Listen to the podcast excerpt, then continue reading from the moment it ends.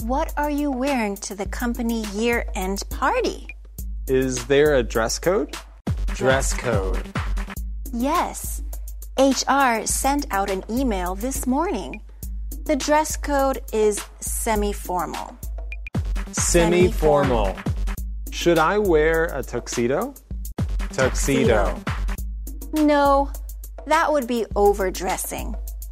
A dark suit and a nice tie are enough. Overdressing. What are you wearing? Most of my clothes are business casual. I'm planning to rent a cocktail dress. Business casual. Cocktail dress. Why don't you just buy one?